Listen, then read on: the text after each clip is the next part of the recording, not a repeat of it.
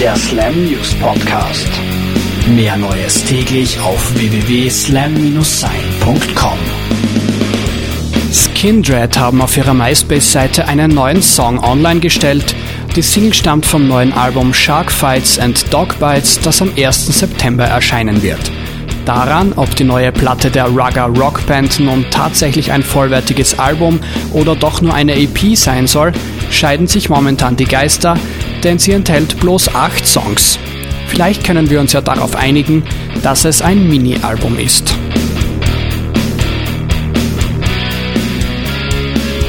Ende September veröffentlichen die jungen amerikanischen Poprocker Paramore ihr drittes Album.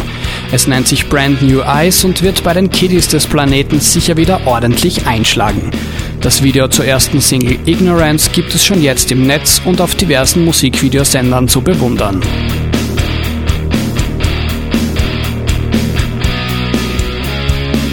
Der Gitarrenvirtuose Les Paul ist tot. Er ist im Alter von 94 Jahren in New York an einer Lungenentzündung gestorben. In aller Welt bekannt geworden ist er mit der nach ihm benannten Gibson E-Gitarre.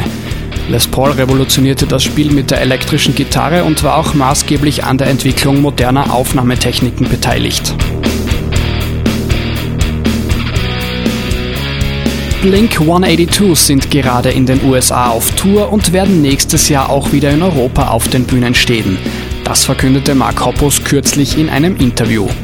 Angepeilte Termine oder Städte sind zwar noch nicht bekannt gegeben worden, aber wir werden die wiedervereinten Blink 182 im Jahre 2010 sicherlich auf dem einen oder anderen Festival zu sehen bekommen. Bis dahin alles Gute und bis zum nächsten Mal.